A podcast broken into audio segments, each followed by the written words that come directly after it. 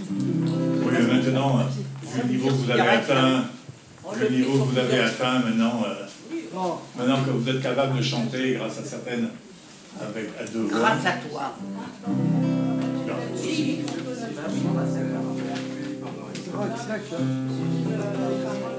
Qu'est-ce qu'on fait? On se chauffe. Mia, oh, d'accord? On monte le. Ma grand-mère a été déportée, donc je ne l'ai pas retrouvée après, après la guerre. Mais euh, nous- maman nous chantait euh, les chansons en yiddish et elle veillait à ce que nous, la- nous les chantions bien. Donc euh, euh, c'est vrai que hum, à la chorale, de retrouver euh, les chants que nous chantions en famille euh, est pour moi très, très important.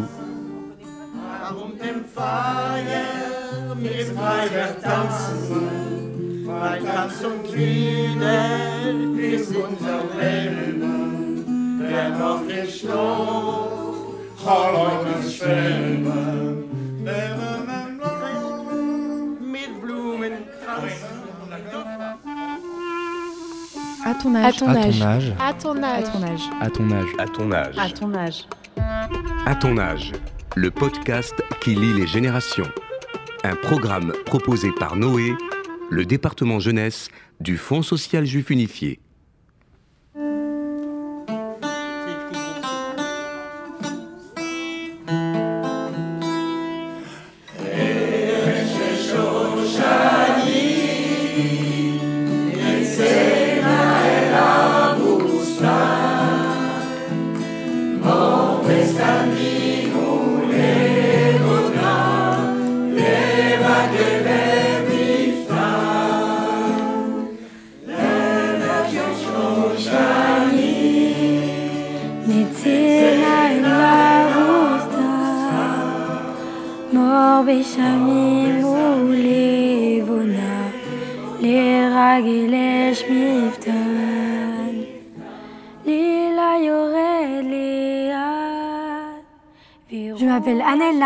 J'ai 15 ans, je suis en troisième et je fais partie des éclaireuses éclaireurs israélites de France depuis 8 ans.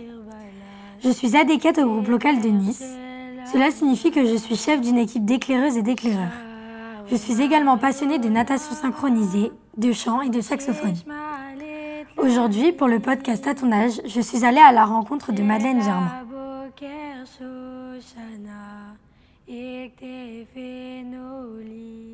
Bonjour Anaëlle. Bonjour Madeleine, nous avons décidé de nous tutoyer. Oui, Donc Madeleine, tu es née en mars 1934, tu as 89 ans. Oui. Tu as été cachée pendant la Seconde Guerre mondiale alors que tu étais une enfant et bien plus tard, tu as passé toute ta vie d'adulte à t'occuper d'enfants. Tu vas pouvoir nous expliquer ce qui t'a amené à une telle envie, un tel besoin de t'occuper des enfants. D'abord comme une éducatrice, puis orthophoniste et comme une psychothérapeute. Th- thérapeute analyste. Analyste. Est-ce que c'est lié à ton enfance qui s'est déroulée pendant la Seconde Guerre mondiale? Évidemment, évidemment. On ne peut pas séparer euh, mes choix de, de- de ce que j'ai vécu enfant. Ça, c'est sûr. Je, je pense que avec les lois anti-juives, euh, j'ai assez mal vécu euh, les, tous les interdits qu'on nous a imposés. Euh, ne plus aller à l'école, ne plus pre- prendre le métro dans n'importe quel wagon, euh, euh, on, allait faire les courses quand tout le monde avait fait ses courses, donc il n'y avait plus rien dans les magasins, on n'avait pas le droit d'aller au jardin. Les interdits étaient extrêmement nombreux, mais ce qui m'a ce qui m'a choqué le plus quand j'étais enfant, c'est du jour au lendemain, j'étais en maternelle, de ne plus avoir le droit d'aller à l'école. Ça, je l'ai très très mal vécu. Et c'est sûrement euh, à l'origine euh, de, mon intérêt pour les enfants. Et j'ai trouvé que on nous faisait vivre, pas seulement en, en tant qu'enfant juif, mais en tant qu'enfant, on, nous faisait vivre des situations qui étaient infernal, c'est-à-dire que tous ces interdits mis bout à bout faisaient que, avant de faire quoi que ce soit, on se demandait est-ce que j'ai le droit? Et, donc tout ça, j'ai considéré qu'on a manqué de respect aux enfants que nous étions. Et, c'est sûrement ce manque de respect qui, euh, qui m'a fait choisir mes orientations euh, par la suite. Donc au retour de ta sœur d'Auschwitz, tu as eu cette idée alors que tu étais encore très jeune de l'importance de faire parler les personnes qui revenaient de déportation. Aujourd'hui, tu participes aux ateliers de passerelle du FSJU Passerelle, c'est le programme du Fonds social juif unifié destiné à accueillir les personnes rescapées de la Shoah, les enfants cachés et leurs descendants. Qu'est-ce que cela t'apporte? Je suis arrivée à Passerelle, euh, je ne vais pas dire par hasard, parce qu'on arrive, c'est pas par hasard qu'on se retrouve dans des situations. Euh, après la guerre, ma mère, qui était euh, une personne cultivée, le soir avant d'aller nous coucher, nous lisait des poèmes en yiddish. Et ce livre était extrêmement important pour moi. Euh, moi, je parlais moins bien le yiddish que mes sœurs, parce que j'avais quand même 8 ans et 4 ans de moins et elles, elles avaient une pratique du yiddish. Euh, quand moi j'étais en âge de parler le yiddish, le yiddish était interdit. Donc, euh, parce que parler yiddish, ça voulait dire se mettre en danger. Donc, euh, mais j'aimais beaucoup ces moments où ma mère nous lisait de la poésie yiddish. Et il y avait un petit livre que, que j'aimais beaucoup, qui était le livre de poésie qu'elle je ne sais pas comment ce livre avait traversé la guerre. Je n'en sais rien. Mais il était pour moi important et j'ai eu ce livre entre les mains. Euh, je ne sais pas. Je ne sais pas pourquoi ni comment. Euh, ce livre est resté entre mes mains. Euh, je sais qu'à chaque déménagement, je regardais ce livre avec, euh, avec une certaine euh, nostalgie. Et puis, euh, j'ai décidé à ce moment-là d'apprendre le yiddish. Et c'est comme ça que je suis arrivé à Passerelle, quand, quand Passerelle était encore à l'autre bout de Nice. Enfin, donc, donc c'est l'origine de, de ma venue à Passerelle, c'est ça. C'est le désir d'apprendre le yiddish. Et donc Nice, depuis plusieurs années, tu participes à ces ateliers où tu peux parler et chanter en yiddish, mais aussi partager avec des personnes qui ont une histoire similaire à la tienne. Nous partageons donc une passion commune, le chant. Donc toi, quand as-tu commencé le chant? Et euh, pourquoi le fait de partager la chorale avec des gens qui ont une histoire similaire à la tienne te permet de te sentir mieux? Les chansons euh, yiddish, alors ça c'était euh, c'était euh, ma mère et ma grand-mère qui chantaient qui, chantaient en yiddish. Et, et les chansons que nous avons appris dans les mouvements de jeunesse avec Jacqueline, nous chantions, nous étions plus proches, Jacqueline et moi, que, que Germaine avec nous deux parce que, euh, bon, c'est, c'est vrai que, que Jacqueline a été, en quelque sorte, responsable de toutes les cachettes euh, dans lesquelles elle m'a fourré, hein, parce que euh, j'allais aussi bien dans les placards que dans le linge sale, que, bon. Donc voilà, et c'était elle qui me... Elle avait quelquefois des initiatives qui étaient je dirais qu'elle était très mature pour son âge. Donc, euh, euh, elle savait où il fallait me fourrer pour, euh, pour me protéger. Avec Jacqueline et maman, ma grand-mère a été déportée, donc je l'ai pas retrouvés après, après la guerre, mais maman nous chantait les chansons en yiddish et elle veillait à ce que nous, nous les chantions bien. Donc, c'est vrai qu'à la chorale, de retrouver les chants que nous chantions en famille, euh, est pour moi très, très important. Une chanson en particulier euh, que tu as préférée ou que tu chantais le plus? Oh, il fait une prépétchique, par exemple, c'était, c'était vraiment une chanson que, euh, que je connaissais du début jusqu'à la fin. Enfin, donc. Euh... Mas me deixei, mas tá falha.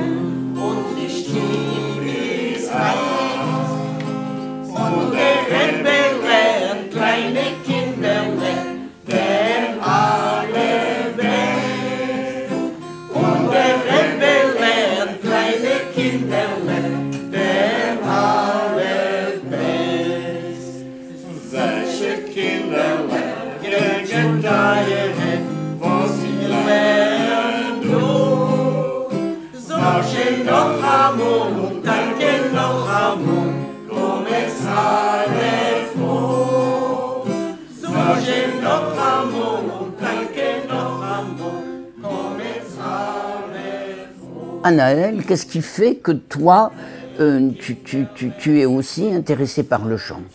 Alors déjà, depuis petite, euh, j'ai toujours euh, aimé ben, chanter. et je trouve aussi que c'est quelque chose qui procure de l'émotion aux personnes qui écoutent, comme à la personne qui chante. Donc du coup, c'est pour ça que j'aime le chant. Ben ça, c'est une très, très bonne chose. Et moi, je considère que c'est euh, que c'est une bonne thérapie. Et euh, donc j'aimerais en venir au métier que tu as fait. Donc euh, je sais que c'est souvent difficile de faire des choix de métier lorsque l'on est jeune. Donc moi personnellement j'aimerais devenir avocate. Et qu'est-ce qui t'a permis de commencer ta carrière en tant que en tant qu'orthophoniste et de te diriger J'ai pas commencé éducatrice. comme voilà. J'ai commencé comme éducatrice. Je me suis rendu compte quand j'étais au jardin d'enfants qu'il y avait des retards de langage euh, qui étaient certains pour, certains pour les enfants. Et je me suis dit, euh, ben faut peut-être s'occuper avant. une des choses dont il faudrait s'occuper pour ces enfants-là, c'est de les aider à monter leur langage correctement. Donc j'ai fait ça. Là aussi, j'ai fait le concours pour entrer à l'école d'orthophoniste. J'ai réussi. Et euh, j'étais toujours très surprise de réussir, euh, parce que je me disais que j'avais l'impression pendant un temps que, que j'étais un peu une usurpatrice. Parce que je n'avais pas, euh, je n'avais pas un cursus de secondaire normal.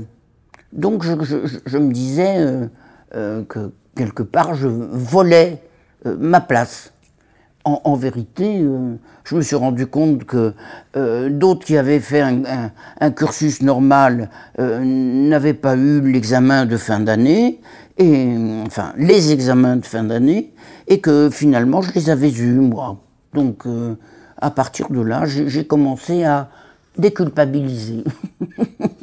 La psychanalyse, ben, je me suis rendu compte aussi que ces enfants qu'on prenait en rééducation, que les problèmes de langage et de difficultés qu'ils rencontraient, que c'était pas euh, de leur apprendre euh, de faire une rééducation classique euh, qui, les aiderait à, dépasser les difficultés rencontrées, mais que c'était des difficultés psychiques. Donc c'est comme ça que je suis arrivé à la psychanalyse. Euh, mais dans ce parcours, j'ai aussi fait ma propre psychanalyse et j'ai suivi j'ai suivi de, nombreux euh, séminaires, etc., pour euh, être reconnu comme. À, l'Enval, j'étais reconnu comme psychothérapeute analyste. Quand ma sœur est rentrée de déportation, j'avais 10 ans et demi. Oui, 10 ans et demi, peut-être 11 ans. Et je, ne savais pas que j'allais m'intéresser à ce point à la psychanalyse. Mais j'ai perçu très vite qu'il hum, y avait quelque chose dans l'ordre de la parole euh, qui, qui, était important. Il faut dire que ma mère, euh, comme nous étions trois filles, euh, l'aînée c'est ma sœur qui avait été déportée d'une maison d'enfants, la seconde c'est Jacqueline avec laquelle j'ai toujours été pendant toute la guerre. C'est elle, c'est vraiment à elle que je dois la vie. Et, et à ce moment-là, je me disais que, alors que je n'étais pas du tout versé, euh, ni autour de moi, personne n'était versé dans l'analyse. D'ailleurs, à l'époque, c'était pas du tout, euh, euh, c'était pas du tout la mode, c'était pas, on n'en parlait pas. Mais ma mère nous interdisait, à Jacqueline et à moi, de dire quoi que ce soit de, difficile à Germaine, celle qui avait été déportée. Donc, euh, et ma mère ponctuait euh, ça en disant, elle a été déportée, elle, il y avait cette ponctuation qui était très importante. Autrement dit, j'allais être vulgaire en disant ferme ta gueule, mais c'est sûr que euh, ma mère nous autorisait pas à, à, dire quoi que ce soit de dérangeant pour Germaine. Donc maintenant, tu as choisi de partager ton histoire avec les collégiens et d'aller témoigner auprès des collégiens. Donc quel regard portes-tu euh, sur euh, la jeunesse d'aujourd'hui? Alors, j'ai, j'ai assez vécu l'antisémitisme et le racisme pour avoir des idées sur comment je comment je pouvais aborder ces problèmes-là.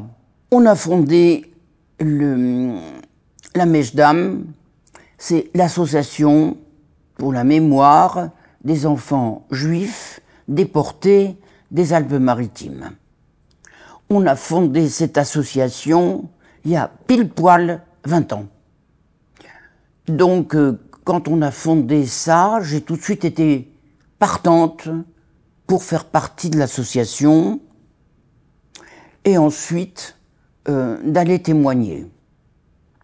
C'est pas si facile que ça d'aller témoigner. Il y a un certain nombre de gens euh, dans l'association qui ont, après un, temps, renoncé. Parce que c'est vrai que ça fait revivre des choses difficiles et que si on n'a pas fait de travail sur soi, c'est d'autant plus difficile à vivre. Si on a fait un travail sur soi, euh, les choses sont complètement différentes parce qu'on arrive à avoir une certaine distance par rapport à ce qu'on a vécu. Les gens qui n'ont pas fait ce travail, j'ai pu m'en rendre compte au sein de l'association, les, gens sont, je dirais, qui sont un peu perdu dans, entre la réalité du moment, le questionnement des élèves. Euh, le, questionnement des élèves n'est pas anodin. Donc, euh, le questionnement des élèves nous ramène à ce que nous avons vécu et nous sommes bien obligés de d'expliquer le pourquoi des choses. Et ça n'est pas évident. Et toi, Anaël, euh, comment tu supportes d'entendre les histoires euh, de, euh, de, la Shoah?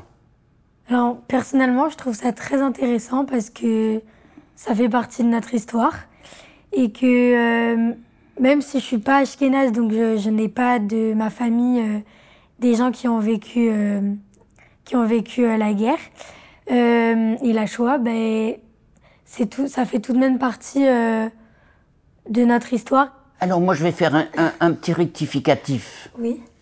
Euh, la Shoah, c'est pas l'histoire des Juifs. La Shoah, ça concerne l'être humain et non pas seulement les Juifs. Tant que tant qu'on considérera que la Shoah ne concerne que les Juifs, on se trompe. D'accord. Personnellement, je trouve que bah, ce n'est pas normal et de, que ce soit arrivé. Mais euh, du coup, bah, vu que je suis juive aussi, bah, ça, ça me touche et oui, c'est bouleversant.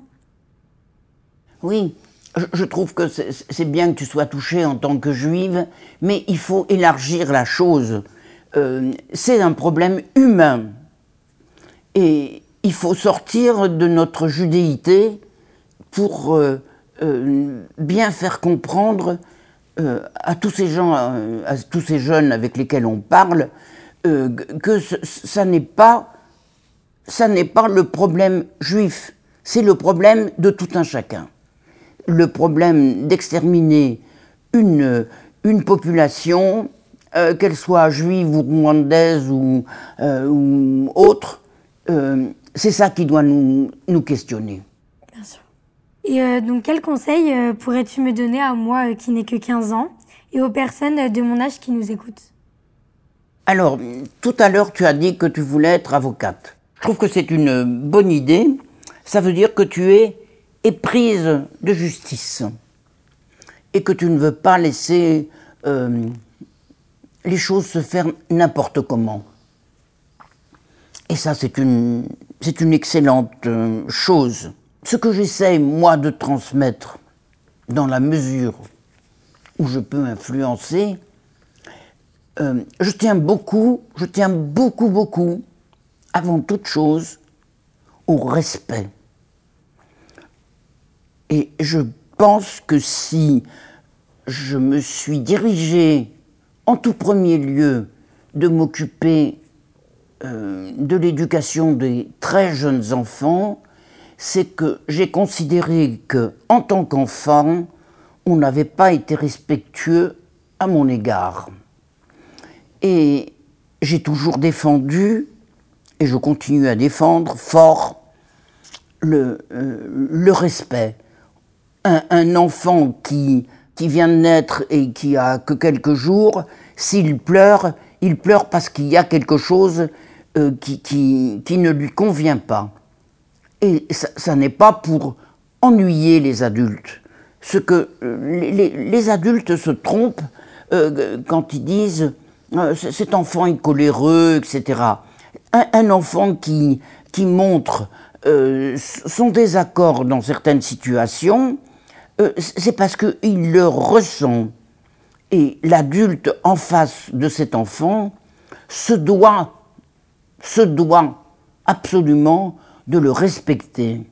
Alors je dis aux jeunes, je dis aux jeunes, je ne sors pas d'une classe sans avoir dit que le plus important dans la vie, c'est le respect qu'on se doit les uns envers les autres. Qu'on soit blanc, noir euh, ou café au lait, c'est pas ça qui est important, c'est le respect que chacun doit à tout un chacun. Merci beaucoup Madeleine d'avoir participé au podcast À ton âge de Noé pour la jeunesse et j'espère te revoir très bientôt euh, car ton histoire est vraiment très inspirante. Eh ben écoute, quand tu veux, tu, tu sais où j'habite et, et voilà. Merci. Tu es la bienvenue. Un immense merci à tous les participants de la chorale Du FSJU de Nice de nous avoir reçus si chaleureusement pour cet épisode spécial.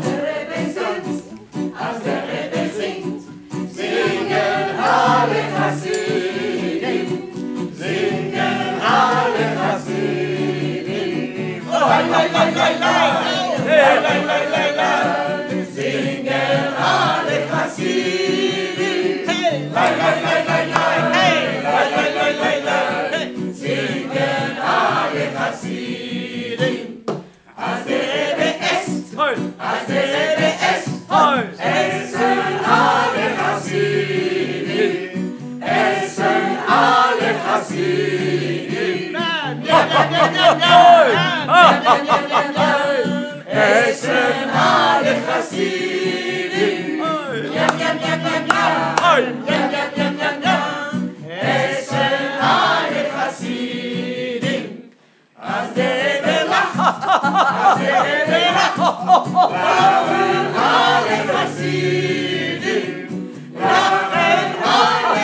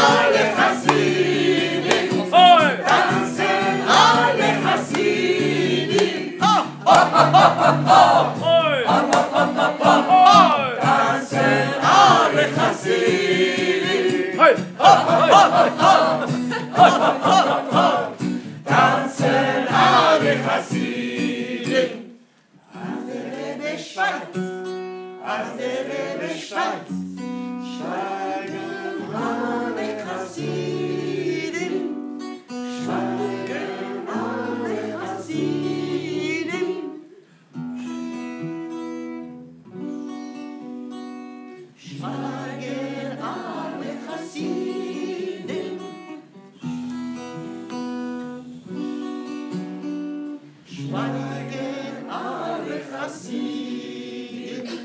Avere Bezim, Avere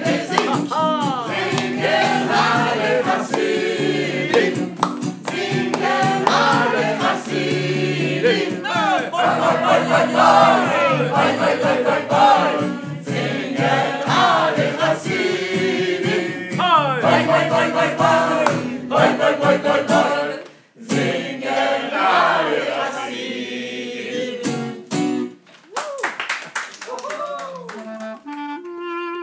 À ton est un podcast du Fonds social juif unifié réalisé par Milim.